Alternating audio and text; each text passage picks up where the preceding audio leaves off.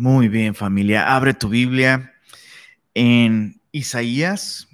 Nos encontramos, la semana pasada llegamos hasta el capítulo 3 de Isaías.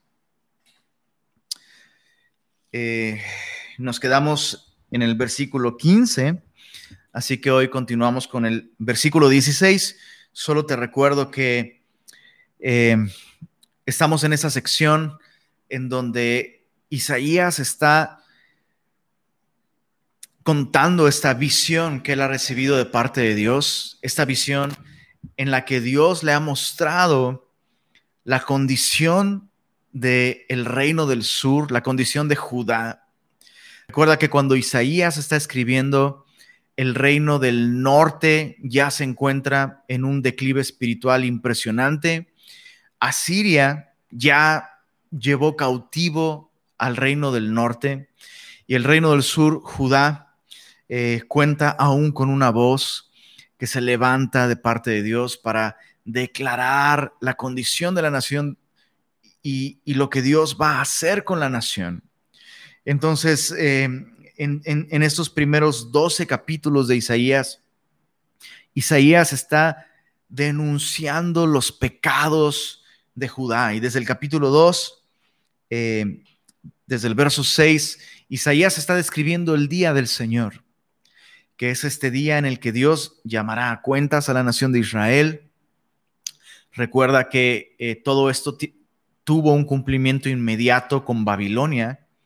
Babilonia fue la vara de corrección que Dios usó para corregir a, su nación, al reino de, de Judá.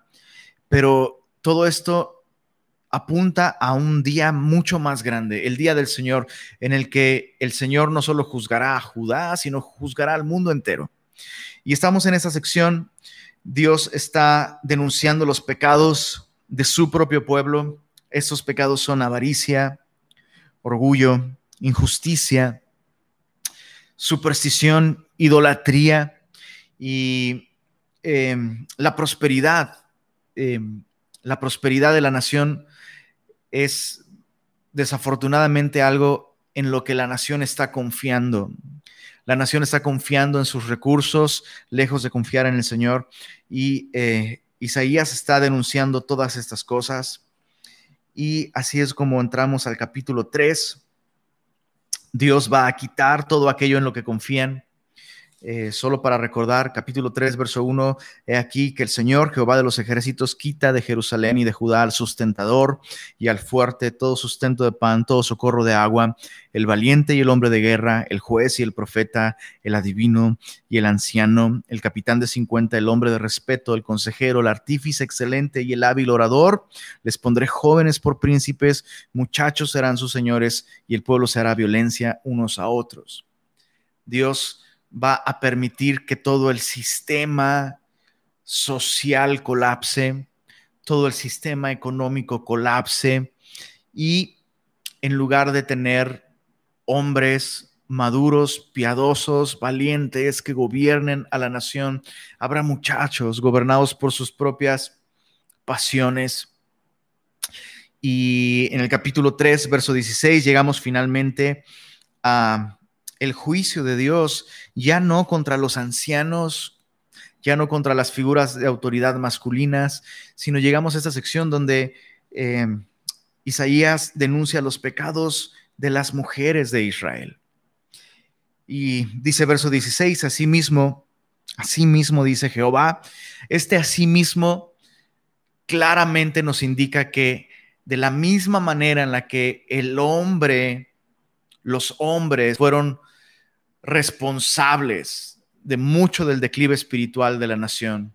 Los hombres no hicieron su trabajo y Dios tiene, Dios tiene algo en contra de ellos. De la misma manera, Dios tiene algo en contra de las mujeres. Dice, asimismo dice Jehová, por cuanto las hijas de Sión se ensoberbecen y andan con cuello erguido y con ojos desvergonzados, lo cual nos habla de eh, ojos seductores son mujeres que usan su físico, su vestimenta, usan su belleza como un instrumento de seducción. Eh, este es el caso de, estas mujeres en esta época. Y dice, eh, andan con cuello erguido, con, con cuello erguido, con ojos desvergonzados. Cuando andan, van danzando y haciendo son con los pies, atrayendo la atención a sí mismas. Por tanto, el Señor raerá la cabeza de las hijas de Sión. Nos habla de... Em, eh, cabezas afeitadas. Dice, y Jehová descubrirá sus vergüenzas, lo cual es un lenguaje eh, eh, que describe literalmente a una mujer siendo, siendo expuesta públicamente. Y, todo esto tuvo un cumplimiento literal e inmediato y parcial con la destrucción de Jerusalén por mano de Babilonia. terribles crímenes de guerra, mujeres siendo violadas por soldados, mujeres siendo desnudadas, llevadas cautivas eh, en esclavitud. Todo, todo esto, todo esto se podría haber evitado y Isaías está denunciando lo que Dios va a hacer si las mujeres no cambian el rumbo de sus vidas. Dice verso Verso 18, aquel día quitará el Señor el atavío del calzado, las redecillas, las lunetas. Está hablando de, em, eh, eh, está hablando de la luna creciente, que es, es, un, eh, es un símbolo de adoración a la luna. Y una vez más, vemos aquí cómo las mujeres comenzaron a mezclar la adoración a Dios con la adoración a ídolos paganos orientales, la, luna creciente em, eh, era uno de los objetos de culto. Y, esto parece indicar esto, la idolatría. Los collares, los pendientes, los brazaletes, las cofias, está describiendo toda la indumentaria, todos los detalles, todas esas pequeñas cosas que despertaban la codicia de estas mujeres. Un sobreénfasis, un sobreénfasis en sí mismas. Dios no tiene nada en contra de la belleza femenina, es parte de los atributos con, los que Dios creó a la mujer, pero estas mujeres están usando esto para atraer la atención a sí mismas y incluso para literalmente seducir seducir a los hombres. Dice verso, verso 21, los anillos. Eh, los joyeles de las narices, las ropas de gala, los mantoncillos, los velos, las bolsas, los espejos, el lino fino, las gasas y los tocados. Todo esto Dios les quitará.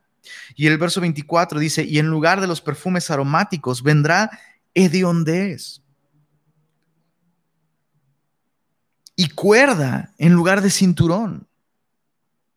Está describiendo una vez más, está describiendo mujeres llevadas cautivas como prisioneras de guerra.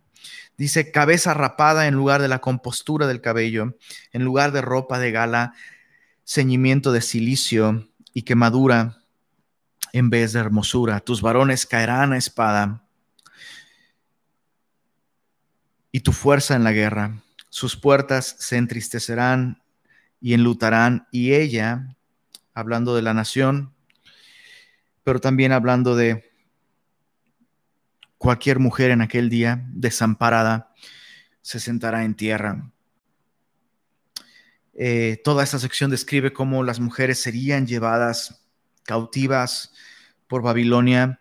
Em, es sorprendente que esta profecía Isaías la está dando en Judá, el reino del norte, y en el, en el profeta Amós, en el libro de Amós, recuerda que Amós profetizó em, en, el, en el reino del, perdóname, Isaías profetizó en el reino del sur, Judá, Amós profetizó en el reino del norte, y para cuando Isaías está diciendo esto, el reino del norte ya fue llevado cautivo y Amós también profetizó algo muy similar. Amós capítulo 4, oíd esta palabra, vacas de Bazán está hablándole a las mujeres de Israel en el reino del norte.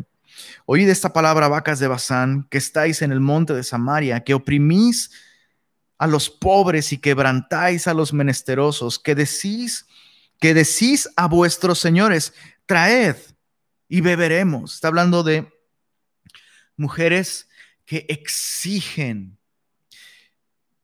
exigen a sus esposos prosperidad a toda costa. Haz lo que tengas que hacer. Haz lo que tengas que hacer para que yo tenga estos lujos. Haz lo que tengas que hacer para que yo tenga una casa mejor. Haz lo que tengas que hacer para que tengamos la troca del año. Haz lo que tengas que hacer para que tengamos vacaciones en la isla del Padre. Haz lo que tengas que hacer. Haz lo que tengas que hacer. Mujeres que en lugar de estorbar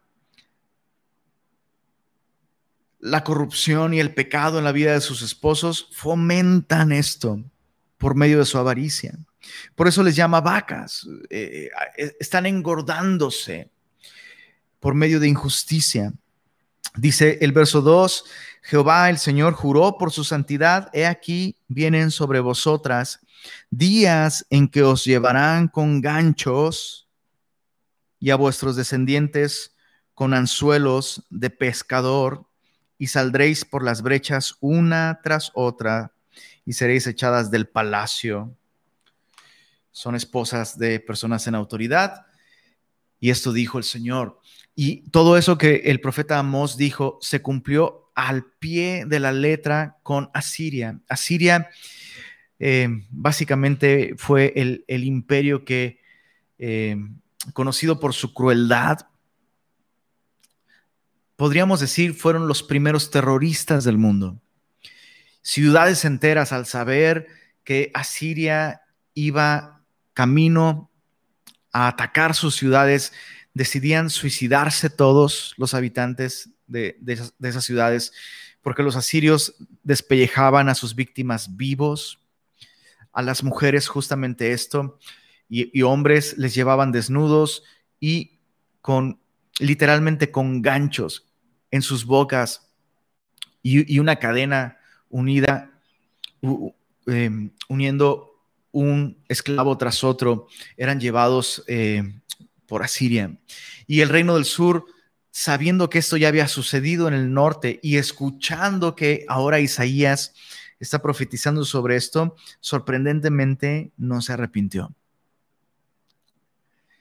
Y antes de dejar esta sección, qué importante es recordar que si bien el hombre es la principal autoridad en cada hogar, en cada familia, en cada nación, no es el único responsable. Es el principal responsable, pero no es el único responsable.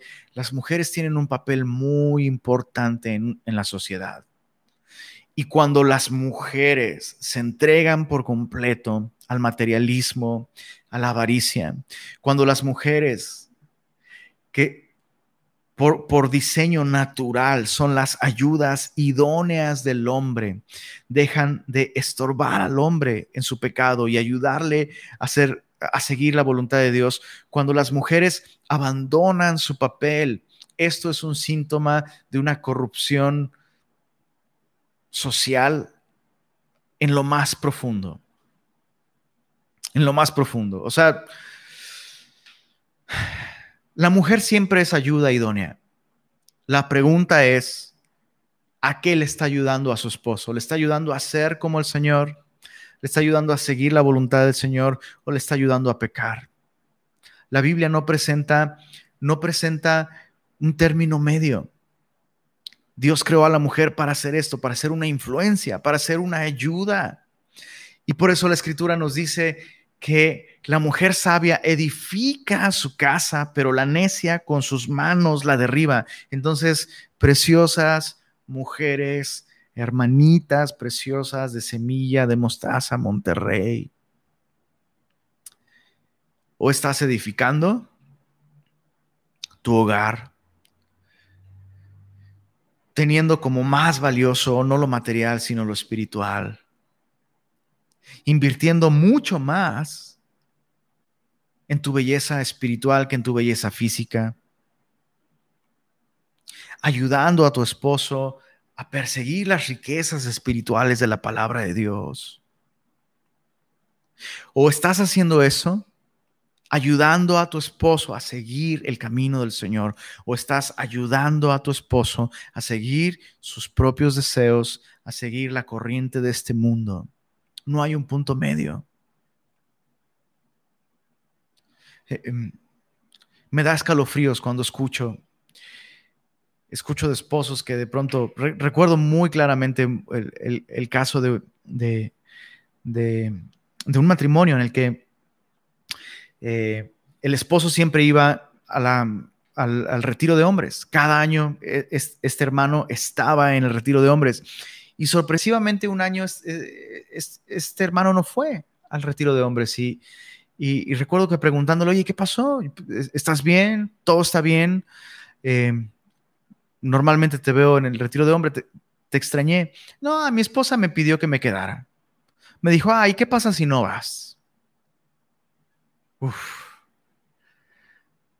Y no mucho tiempo después de eso comencé a ver un deterioro espiritual eh, en la vida de esta persona y en la vida de esta familia. ¿Dónde comenzó todo? Él, sin duda, él es responsable de sus propias decisiones, pero hubo una influencia Hubo una influencia detrás. Las cosas están muy mal en un hogar, en una iglesia, en una familia, en una nación, cuando las mujeres abandonan el llamado que Dios les ha hecho de ser ayudas ideales. Algo para meditar algo para meditar. Después de hablarle tan duramente a los hombres y a los hombres les habla primero, vemos que Dios tiene algo que decirle a las mujeres también. Entonces, capítulo 4, recuerda que no hay divisiones de capítulos en el libro de Isaías. Eh, Isaías está escribiendo de un modo consecutivo. Capítulo 4, verso 1 sigue con la misma idea, hablando de las mujeres. Echarán mano de un hombre, siete mujeres en aquel tiempo, diciendo, nosotras comeremos de nuestro pan y nos vestiremos de nuestras ropas. Solamente permítenos llevar tu nombre, quita nuestro oprobio. Em, habrá tan pocos hombres, es lo que dice el Señor, quedarán tan pocos hombres. Em, que siete mujeres le dirán a un hombre, ¿sabes qué? solo queremos que nos des descendencia.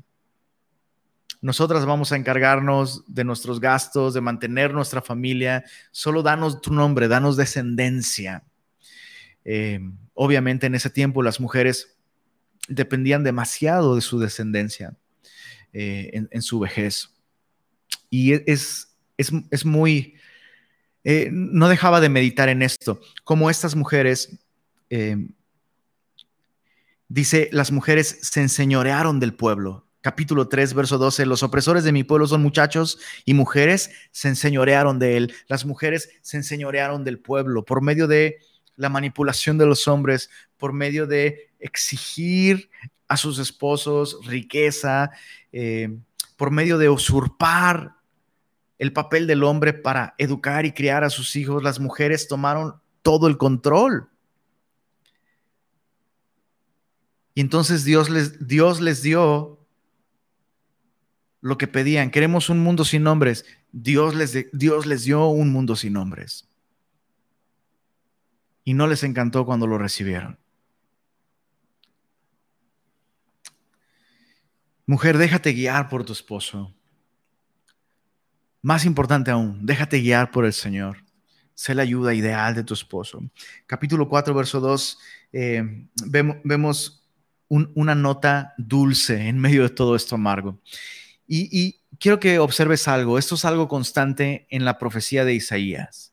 Isaías, en medio de denunciar el pecado de la nación y los juicios de Dios, siempre incluye de tanto en tanto rayos de esperanza. y, esto es así porque, repito, cuando Dios nos revela y nos muestra nuestro pecado, son buenas noticias son buenas noticias. Dios nos muestra nuestro pecado y nos revela nuestro pecado en su fidelidad. Es una expresión de su gracia cuando Él nos muestra cosas que Él desea limpiar de nuestra vida. Son buenas noticias. Y cuando Dios nos muestra y nos confronta con nuestro pecado, Dios siempre tiene en mente no solo la corrección, la reprensión, Dios tiene sus ojos puestos más allá en la restauración del pecador. Y en medio de toda esta eh, denuncia de pecados de la nación, versos 2 al 6 del capítulo 4 nos hablan de la restauración de Israel. Dice, en aquel tiempo, el renuevo de Jehová será para hermosura y gloria, y el fruto de la tierra para grandeza y honra a los sobrevivientes de Israel. Dios promete que va a haber un remanente cuando Él traiga juicio. Y es necesario que el juicio comience por la casa de Dios. Y si el justo con dificultad se salva, ¿dónde quedará el impío y el pecador? ¿No? Entonces Dios va a purificar su pueblo, Dios va a purificar la nación, así como Dios también va a purificar su iglesia tarde o temprano y va a separar los cabritos de las ovejas y va a separar el trigo de la cizaña. Tarde o temprano todo esto va a ser revelado y Dios va a limpiar, Dios va a limpiar. Y, pero, pero fíjate, fíjate, la promesa aquí es para que los que sobrevivan a todo este proceso, los que permanezcan en una relación correcta con el Señor, verán la era, el tiempo del renuevo de Jehová. Y este título es un título mesiánico. Es, un término que se utiliza para Jesucristo. El profeta Isaías lo usa en el capítulo 11, verso 1, en el capítulo 53, verso 2, subirá cual renuevo delante de él, ¿recuerdas? Y como raíz de tierra seca le veremos más inatractivo para que le deseemos. Está hablando de Jesucristo. Y me encanta que en medio de nuestro pecado, sí, en medio de la reprensión de Dios, Dios insiste en mostrarnos al renuevo. Dios insiste en mostrarnos a Jesucristo. Y esa es la manera en la que tú puedes identificar cuando ¿Es el diablo el que viene a acusarte? ¿O cuando es Dios quien viene a confrontarte con tu pecado? La diferencia es que Dios siempre va a mostrarte tu pecado para llamarte al arrepentimiento, para llamarte a Jesús, para venir a Jesús. Si confesamos nuestros pecados, Él es fiel y justo para perdonar nuestros pecados, pero Dios primero tiene que mostrarnos nuestro pecado y nos lo muestra para invitarnos una vez más a venir a Jesús, venir y estemos a cuentas, si tus pecados fueren como la grana, como la nieve, serán emblanquecidos. Así es como tú puedes identificar si es el diablo quien está condenándote. El diablo siempre va a restregarte en la cara el pecado,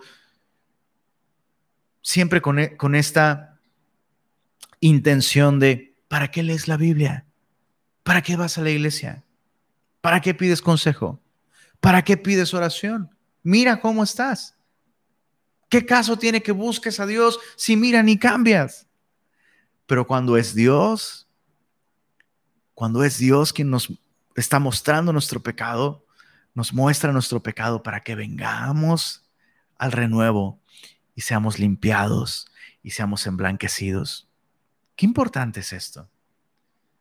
Porque hay ocasiones en las que nosotros, como Isaías, necesitamos ser esa voz de Dios a través de la cual Dios le dice a alguien más, lo que estás haciendo no está bien. Leamos verso, verso 3 en adelante. Aquí está hablando de, este renuevo, ¿no? Y la restauración total que, que va a traer a la nación de Israel. Dice, y acontecerá que el que quedare en Sión y el que fuere dejado en Jerusalén será llamado santo.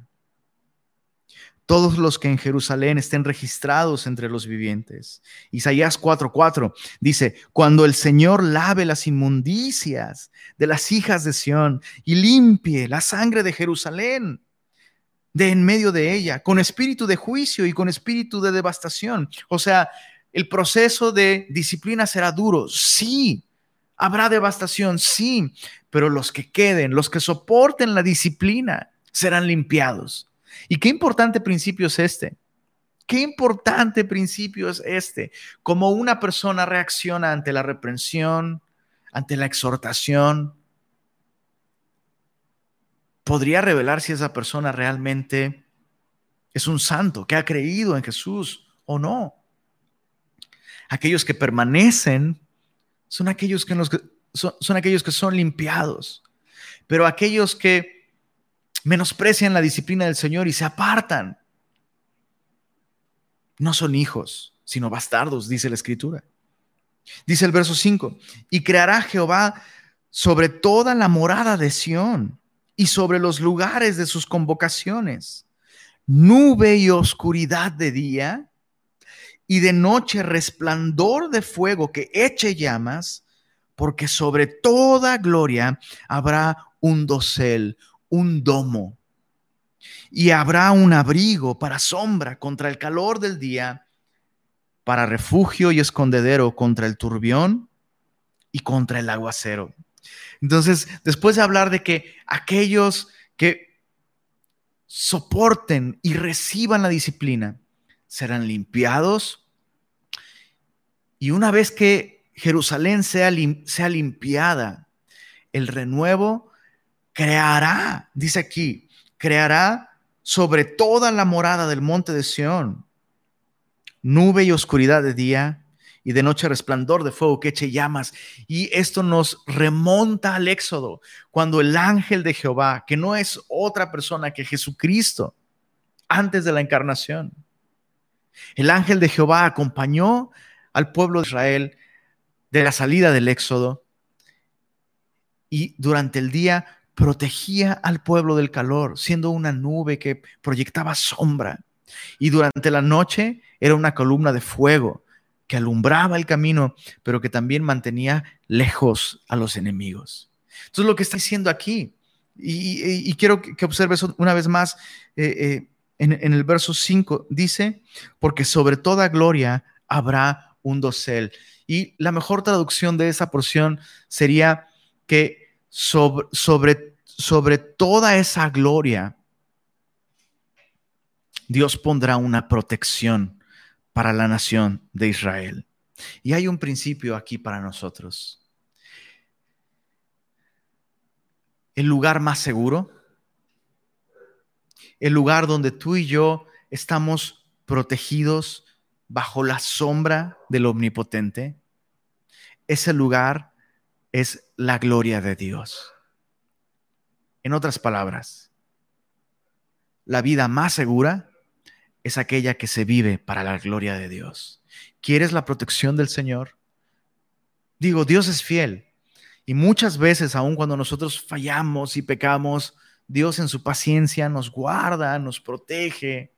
Pero eventualmente, si tú y yo insistimos en caminar en contra de su voluntad, nuestro pecado nos va a alcanzar. Si perseveramos en pecado, Dios no puede ser burlado. Todo lo que el hombre siembra, eso cosechará. Pero ¿quieres vivir seguro sin temor del mal? Vive para la gloria de Dios. Vive para la gloria de Dios. Y, y eso te llevará a tener seguridad aún en medio de tiempos inciertos. Me llama la atención como, última idea con respecto a este, este capítulo, el día de hoy la nación de Israel tiene un sistema de defensa impresionante el, ejército israelí le llama a este sistema de defensa el domo de hierro. Ningún otro país, literalmente, ni los Estados Unidos. O sea, si tú pensabas que los Estados Unidos tiene el ejército más chido del planeta, estás en un error, bro. El ejército más impresionante del planeta en este momento es el ejército israelí. Y su sistema de defensa es único en el mundo le llaman el domo de hierro. Y consiste en interceptar cualquier misil que es lanzado en contra de Jerusalén.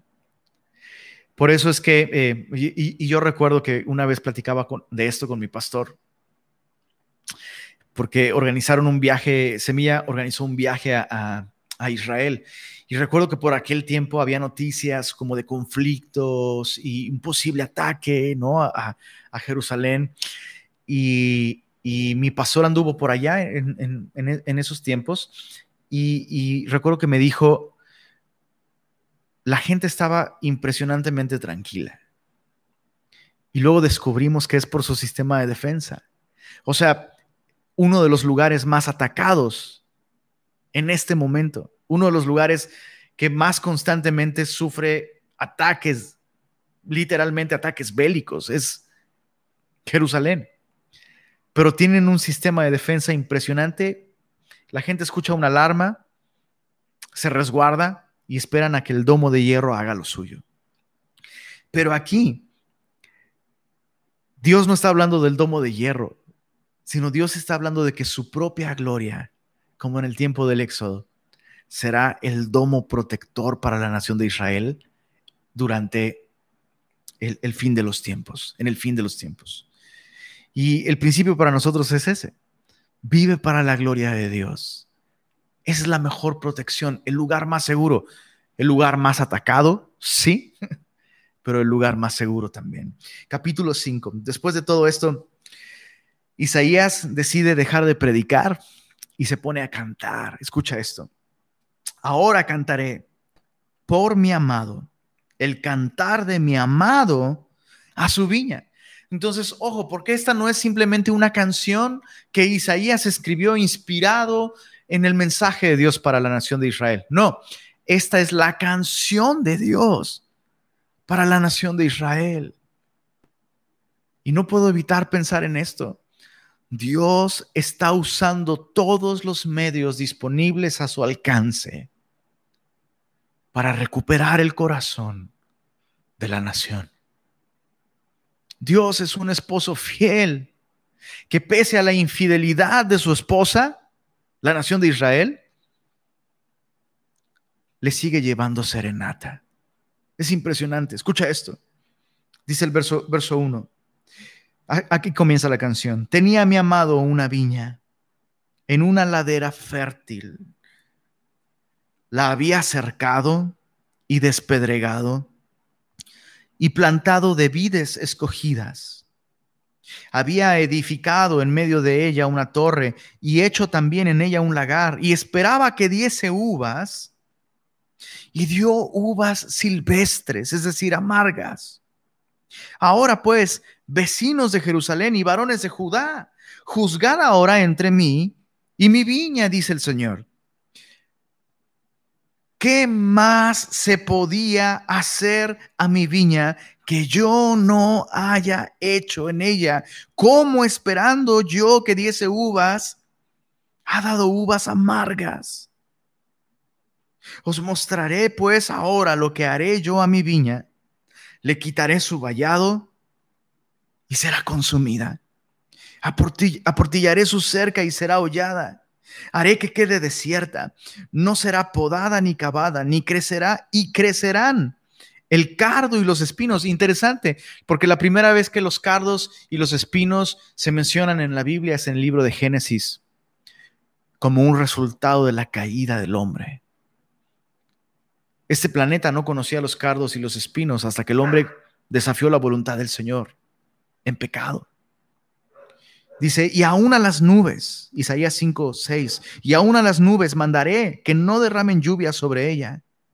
Ciertamente, la viña de Jehová de los ejércitos es la casa de Israel. Y escuchen esto, semillosos hombres que están leyendo esto junto conmigo, pongan mucha atención y los hombres de Judá planta deliciosa suya. Esperaba juicio, y he aquí vileza y justicia, y he aquí clamor. Dios, en este intento por recuperar el corazón de la nación, eh, envía a Isaías cantando esta canción. Y, y me parte el corazón y debería a todos nosotros partirnos del corazón al considerar la pregunta que Dios le hace a la nación de Israel. ¿Qué más se podía hacer a mi viña que yo no haya hecho por ella? ¿Cómo es que después de todo lo que yo le di a la nación de Israel, le di una tierra, le di el cumplimiento de mis promesas, le di mi palabra? ¿Cómo es que ha producido fruto amargo? Ahora recuerda, durante este tiempo la nación de Israel se la pasa en el templo. De hecho, vamos a llegar a, otra profecía en donde Dios dice, ya estoy cansado de cómo el templo, el templo, el templo de Jehová, el templo de Jehová, dejen de traer cosas a mi templo, a mi templo. ¿Quién pidió estas cosas de sus manos? Entonces la nación de Israel está yendo al templo, está cumpliendo con festividades, pero hay un fruto, sí, pero es un fruto amargo. Se parece, sí, pero no es el fruto que verdaderamente se produce cuando hay una relación correcta con Dios. Eso es lo que Dios deseaba de ellos, deseaba el fruto dulce de una vida que responde a la misericordia de Dios, no obras religiosas sin vida. Una, una religión completamente artificial, sin devoción. Y la pregunta de Dios es, ¿qué más?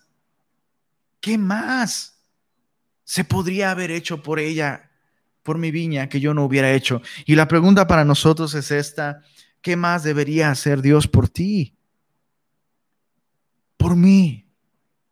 ¿Qué más debe hacer Dios si tú estás vacilando en rendir tu vida por completo al Señor, confiando en Él, en que su palabra es lo mejor para ti, en que sus planes son mejores que los tuyos. ¿Qué más debería hacer el Señor para que tú confíes en su amor y rindas tu vida en adoración a Él? Mira a la cruz del Calvario y pregúntate y escucha la voz de Dios preguntándote esto, ¿qué más debería yo hacer?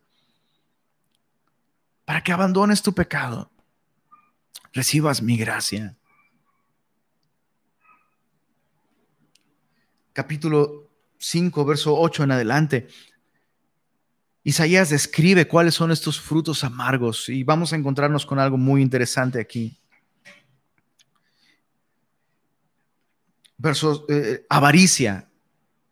En primer lugar, avaricia, fruto amargo. Dice versos 8 al 10, ay ay de los que juntan casa a casa y añaden heredad a heredad hasta ocuparlo todo.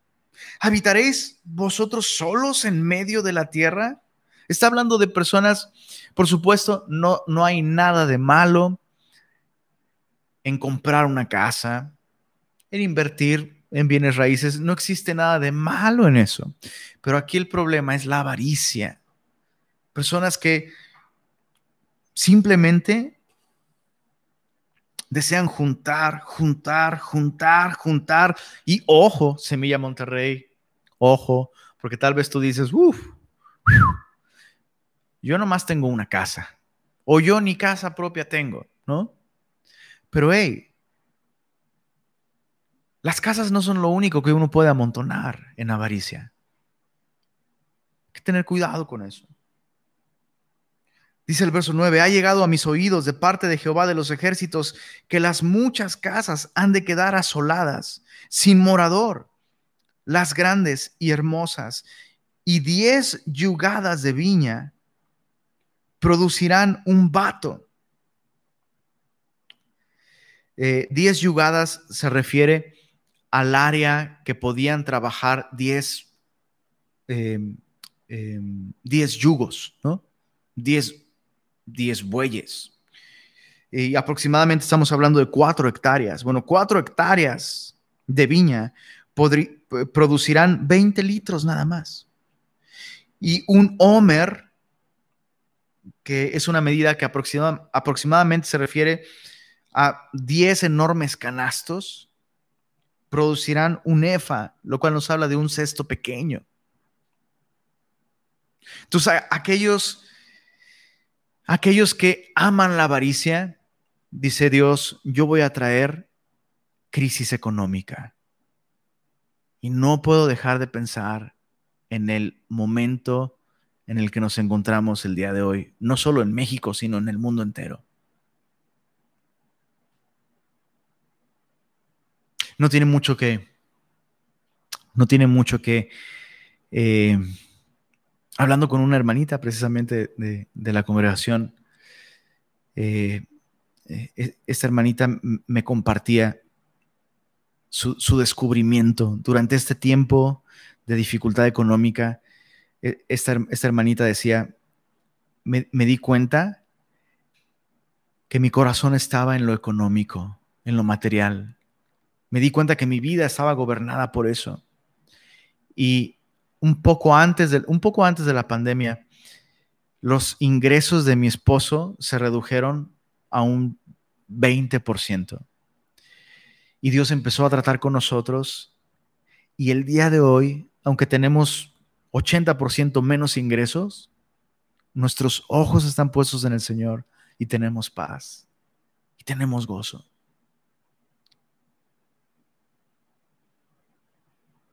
Considéralo. Considéralo. Verso 11. Ay de los que se levantan de madrugada para seguir la embriaguez, que se están hasta la noche, hasta que el vino los enciende. Y en sus banquetes hay arpas, vihuelas, tamborines, flautas y vino. Y no miran la obra de Jehová, ni consideran la obra de sus manos. Este, este es un ay para la embriaguez. Y describe, describe, literalmente describe a personas que no pueden vivir sin su copa en la mano. Describe a personas que no pueden tener una sola reunión, una sola fiesta, una sola charla con otras personas. No, no pueden tener un solo evento sin una copa de vino. Y es triste de pronto. Eso es algo, que hemos hablado muchísimas veces eh, eh, mientras estudiamos la Biblia. Por supuesto que la Biblia no condena el que tú tomes vino. La Biblia condena la embriaguez. Pero recordemos que no es lo mismo el día de hoy la industria del vino a lo que era el vino en tiempos bíblicos y aún en tiempos bíblicos cuando consideramos todo lo que la Biblia enseña sobre el vino.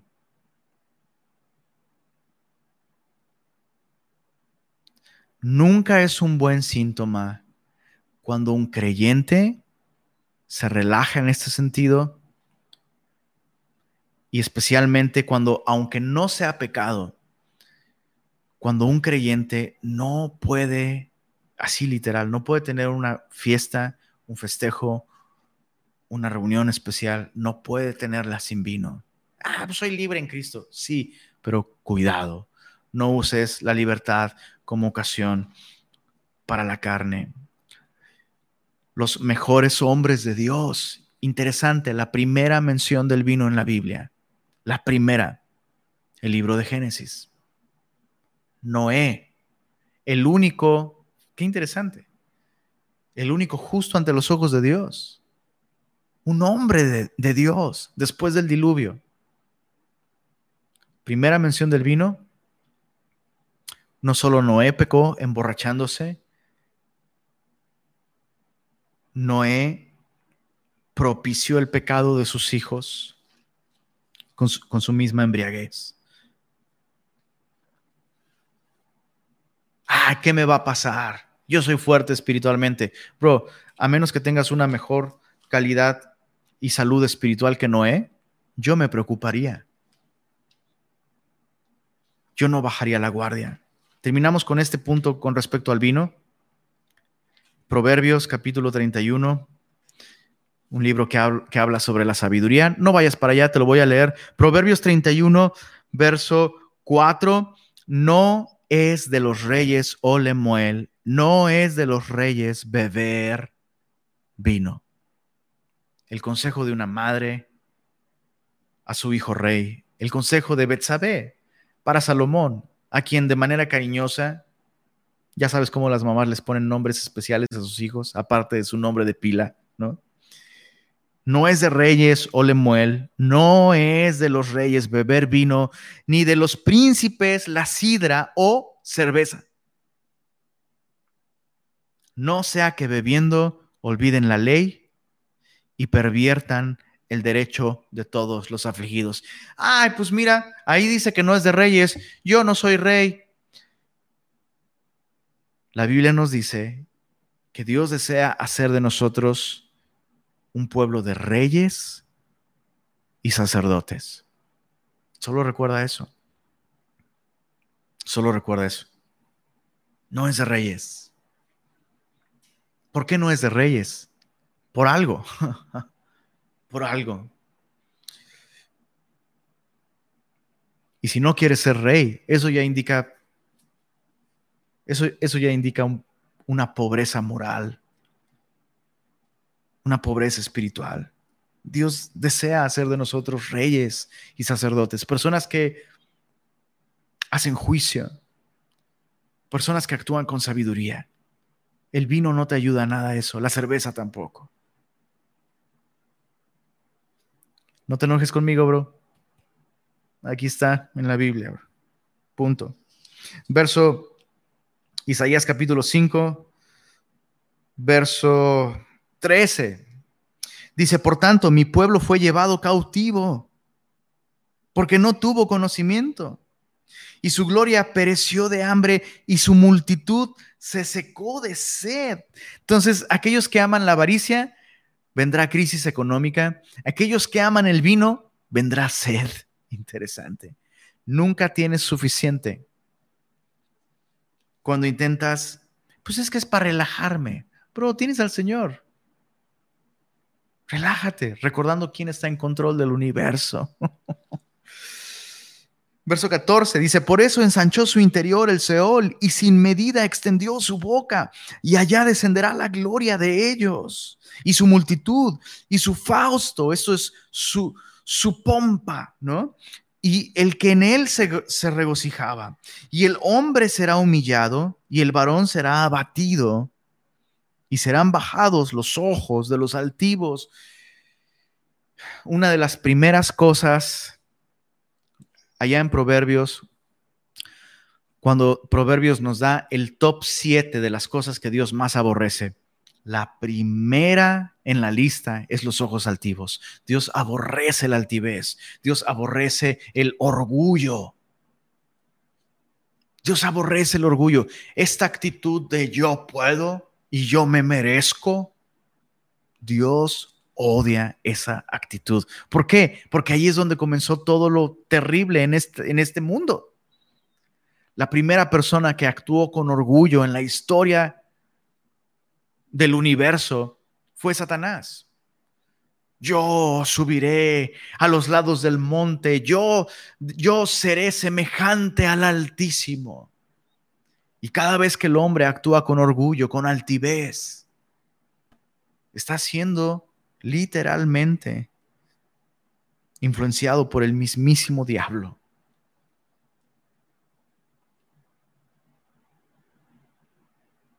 Eso tiene mucho que ver con nosotros el día de hoy, ¿verdad? Sobre todo para aquellos que vivimos en la ciudad que es el orgullo de México. Y me temo que eso es cierto y no en el buen sentido. Cuidado con el orgullo. Dice el verso verso 16, pero Jehová de los ejércitos será exaltado en juicio, y el Dios santo será santificado con justicia. Dios no va a disculparse por ninguno de sus actos de castigo, de corrección, de disciplina. Dios no va a disculparse por nada. Dios va, Dios va a ser exaltado. Al final todos diremos, fue justo, Señor. Fue sabio. Fue bueno. Lo hiciste en santidad. Nunca obraste con malas intenciones para con nosotros. Siempre actuaste en amor. No solo a nosotros, sino en amor a la justicia, a la verdad. Y eso es bueno. Verso 17, los corderos serán apacentados según su costumbre y extraños devorarán los campos desolados de los ricos. Es lo que sucederá con la nación de Israel en tiempos de Isaías. Verso 18, ay de los que traen la iniquidad. Este es el tercer ay. Ya no es un ay sobre la avaricia ni sobre la embriaguez, sino es un ay en contra del descaro. Ay de los que a lo malo dicen bueno y a lo, a lo bueno malo que hacen de la luz tinieblas y de las tinieblas luz, que ponen lo amargo por dulce y lo dulce por amargo. Perdóname, me salté el verso 18. Perdón. Verso 18. Hay de los que traen la iniquidad con cuerdas de vanidad y el pecado como coyundas de carreta, los cuales dicen, venga ya, apresúrese su obra y veamos, acérquese y venga el consejo del Santo de Israel para que lo sepamos. Básicamente son personas que cuando escuchan las advertencias del profeta, del maestro, del pastor, del discipulador, del hombre maduro en la fe, son personas que cuando escuchan la advertencia de parte de Dios,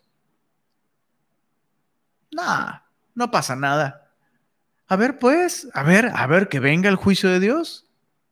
He vivido por años así y Dios nunca, no, hasta, hasta me va mejor desde que, desde que dejé de leer la Biblia, dejé de ir a la iglesia, dejé, dejé de hacer, empecé a, empecé a pecar, empecé a hacer tranzas, empecé, empecé a vivir y eso es más bueno. Hmm. Hay mucho de eso, no solo en la nación de Israel. Tristemente eh, eh, el día de, hoy nosotros no necesitamos la imaginación para saber de qué está hablando. Verso 20, ya, eh, que leí hace un momento, no habla del descaro, sino... Hmm, habla de la autosuficiencia. Verso 20. Perdón, verso 21. Hay de, de los sabios en sus propios ojos y de los que son prudentes delante de sí mismos, personas que nunca escuchan consejo. Ten cuidado, precioso, semilloso, regio. Ten cuidado si descubres que tienes esta actitud, si descubrimos que tenemos esta actitud. No escuchar consejos. Pides consejo, no, esto no estaría bien. Primer consejo. Segundo consejo, no, esto no estaría bien. Tercer consejo, no, esto no estaría bien. Ah, pues yo pienso que sí, ellos que saben. Si yo tengo hasta éxito en los negocios, el pastor que sabe, el discipulador que sabe, Dios que sabe. Cuidado. Verso 22. Ay de los que son valientes para beber vino y hombres fuertes para mezclar bebida, los que justifican al impío mediante cohecho y al justo quitan su derecho. Está hablando de personas en autoridad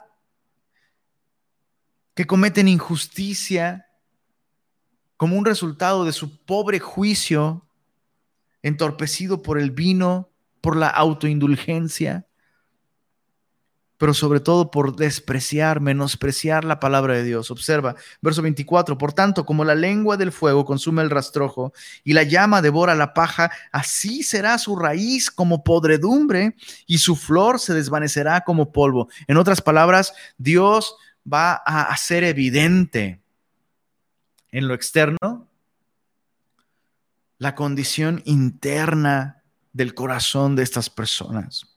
Dice, porque desecharon la ley de Jehová de los ejércitos y abominaron la palabra del Santo de Israel. Mucho cuidado cuando descubres que comienzas a menospreciar la palabra de Dios. No tomemos esto a la ligera, semillosos. Si descubres, si descubrimos que estamos menospreciando su palabra, al no pasar tiempo con su palabra, menospreciando su palabra. En, todo sentido. Ay, eso ya me lo sé. Ay, ¿para qué voy a la iglesia el día de hoy? Ay, ¿para qué escucho este estudio? Ay, ¿para qué me disipulo? Ya me disipulé un chorro. Yo ya, ya hasta, yo sé. Cuidado cuando empezamos a menospreciar su palabra, como si llegara un momento en, en el que ya no la necesitamos. Esa es una señal de alarma enorme. Cuando un cristiano, cuando un creyente, cuando un hijo de Dios trata la Biblia con poca importancia. Dice el verso 25, por esta causa se encendió el furor de Jehová contra su pueblo y extendió contra él su mano y le hirió.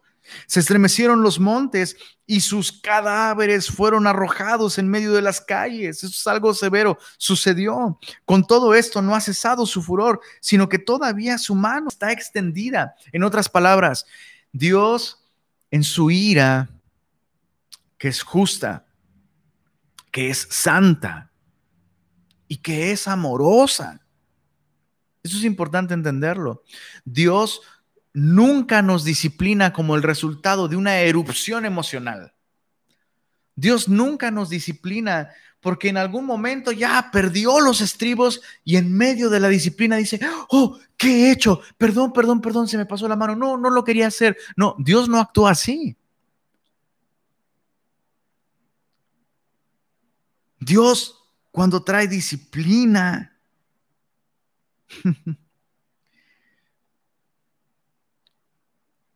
Dios termina lo que comenzó.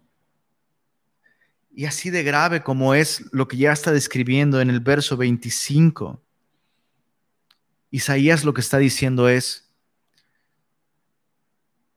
Dios va a llevar esta disciplina hasta terminar de tratar con nosotros. Y no significa Dios todavía está enojado y va a desquitarse por completo. No, no, no. Dios sabe qué tanto necesitamos tú y yo de disciplina.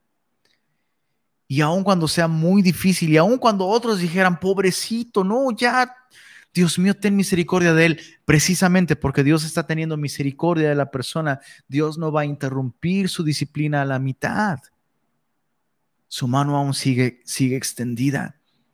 El primer barazo fue duro, pero Dios aún tiene otro barazo. Y dice el verso, verso 26, alzará pendón a las naciones lejanas y silbará al que está en el extremo de la tierra. En otras palabras, Dios va a levantar una bandera las banderas, en, este caso específico, la que se menciona aquí, el pendón, que, que, era precisamente para dirigir a las tropas, y está haciendo referencia a cómo Dios va a usar a Babilonia. Dios va a traer a Babilonia. Y vendrá pronto y velozmente. No habrá entre ellos cansado, ni quien tropiece. Ojo, porque estas normalmente son las cosas que Dios prometió a la nación de Israel. El temor de ti hará huir a los demás. Entre, entre tus filas no habrá quien tropiece, todos serán ágiles. Pero ahora Dios está diciendo, no, yo voy a traer a un ejército extranjero, no habrá quien tropiece, ninguno se dormirá, ni le tomará sueño, a ninguno se le desatará el cinto de los lomos, ni se le romperá la correa de sus sandalias. Sus saetas estarán afiladas, todos sus arcos entesados, los cascos de sus caballos parecerán como de piedra impenetrables, y las ruedas de sus carros como torbellino, veloces. Su rugido, ahora, mucho ojo, el verso 29 no está hablando de este ejército al que Dios, que, que Dios traerá.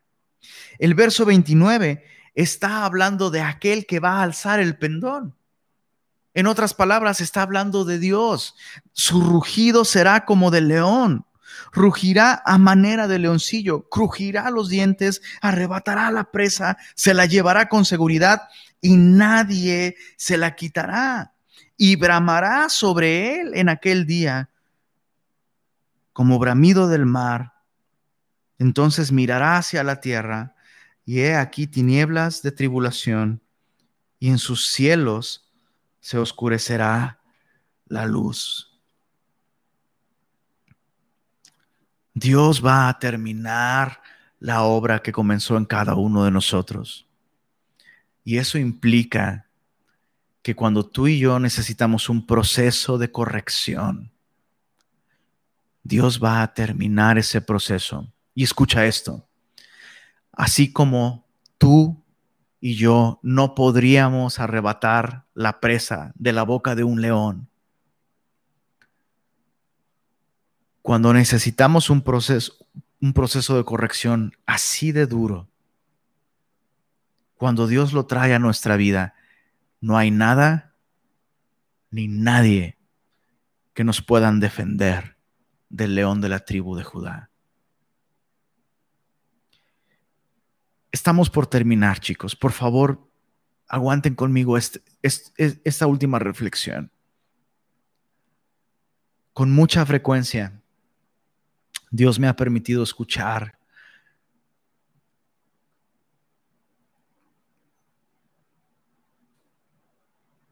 cómo personas piensan que soy muy severo a la hora de hablar de estos temas. Ah, Lenin es muy duro. A Lenin le gusta hablar duro. No, no tiene misericordia. Escucha esto. Quien te está diciendo todo esto, tu servidor, ya estuvo en la boca del león alguna vez. Yo mismo soy un testimonio de que Dios al que ama, disciplina y azota a todo aquel que recibe, por hijo. Yo sé lo que es estar en las fauces del león. Y no tienes idea. No tienes idea de lo, doloroso que es. Y no me estoy refiriendo sencillamente a las circunstancias que Dios usa para disciplinarnos. En el caso de la nación de Israel, fue el ejército de Babilonia que destruyó su ciudad, muerte en la ciudad, muchos llevados cautivos como esclavos a Babilonia. En mi caso fueron muchas cosas. No voy a entrar en detalles, pero una de esas cosas que Dios permitió para corregir mi corazón fue la muerte de nuestra primera bebé. No estoy diciendo que Dios le quitó la vida a mi bebé para castigarme, no estoy diciendo esto, porque todos mis pecados fueron castigados en su propio Hijo, en Jesús. Pero cuando Dios tiene que disciplinar, Dios disciplina.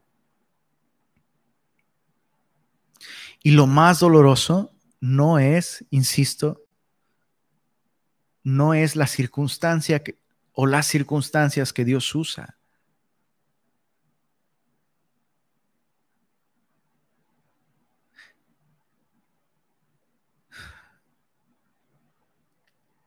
es su trato aquí en el corazón.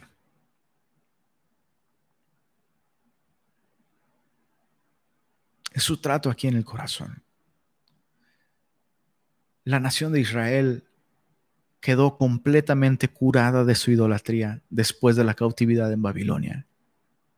70 años la nación de Israel estuvo sin templo, sin sacrificios, sin adoración,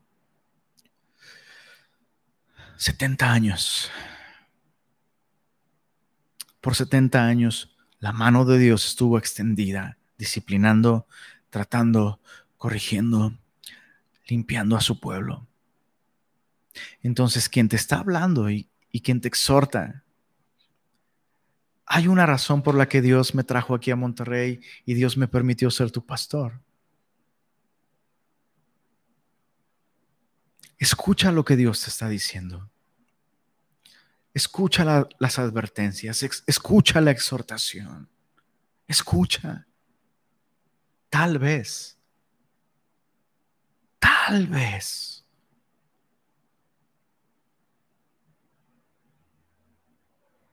Monterrey,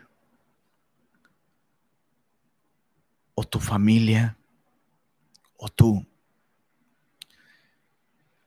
o nosotros. Si estamos camino a merecernos una corrección de Dios, tal vez, tal vez, si escuchamos lo que Dios nos está diciendo, podemos librarnos de las fauces del león.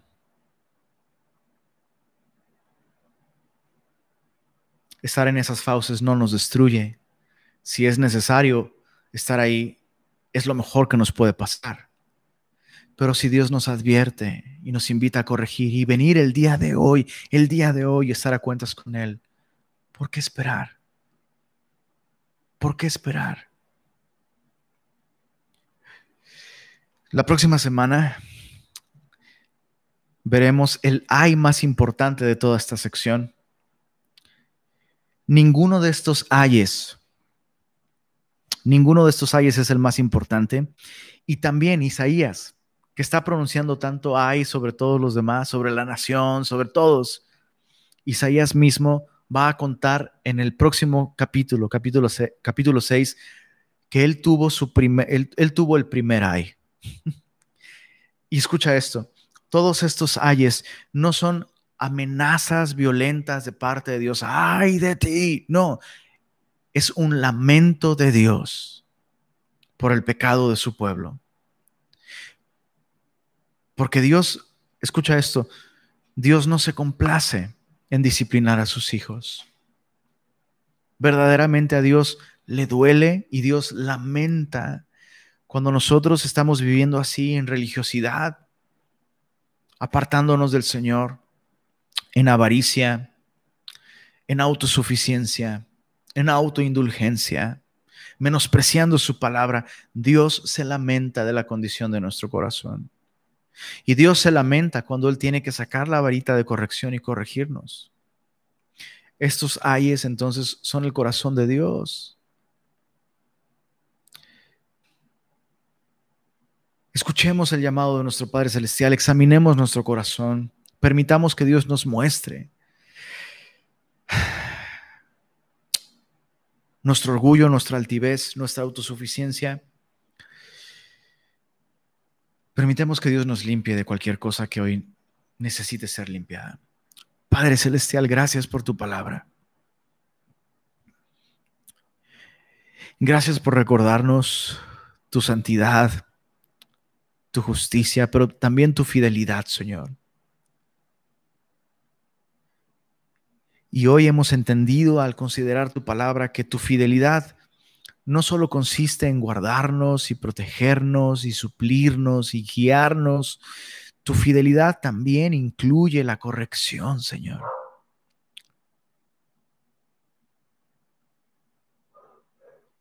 Y te rogamos, Señor, que tengas misericordia de nosotros el día de hoy y nos muestres nuestro pecado, Señor. Tu palabra nos dice que si alguno dice que no tiene pecado, el tal es mentiroso y la verdad no está en él. Así que el día de hoy, todos nosotros, Señor, todos Semilla Monterrey, esta noche, venimos ante ti conscientes de que ese orgullo del que tú hablas aquí está en nosotros, Señor.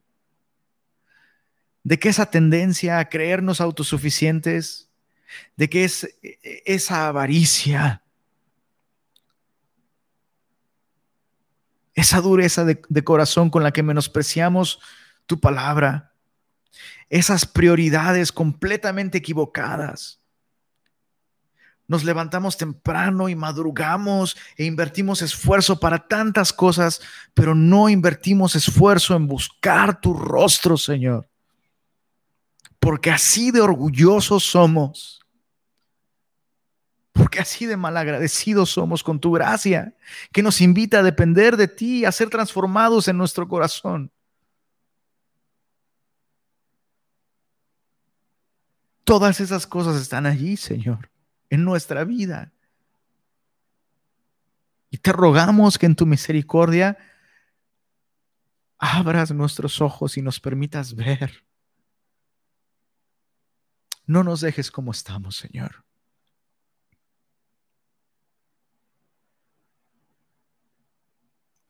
Límpianos. Rescátanos de nosotros mismos, Señor. Otra vez transforma nuestra vida, Señor. No queremos seguir ofreciéndote fruto amargo. No queremos seguir ofreciéndote fruto religioso. Que en lo externo se ve bien, pero la realidad, en lo interno, todo está podrido y está mal, Señor. Gracias por recordarnos, Señor, que la comunión que nosotros podemos tener contigo, tú la encuentras deliciosa, Señor. Nos asombra, Señor. Nos asombra que encuentres delicioso el que nuestro corazón se abra a tu gracia, a tu influencia, a tu, palabra. Nos asombra que buscarte en oración, Señor, que cuando nuestros labios se abren en confesión, buscando tu dirección, pidiendo tu gracia en nuestra vida, Señor, tú encuentras eso delicioso. Nos asombra, Señor. Y Señor, no hay nada más que tú deberías hacer para que nuestras vidas caigan rendidas ante tus pies. ¿Qué más podrías hacer, Señor, si lo has dado todo en esa cruz, Señor? Permítenos responder a tu gracia, Señor. Permítenos responder a tu amor. Y que haya fruto verdadero y dulce en nuestra vida y que ese fruto permanezca, Señor. Pedimos esto para tu gloria, en el buen nombre de Jesús. Amén.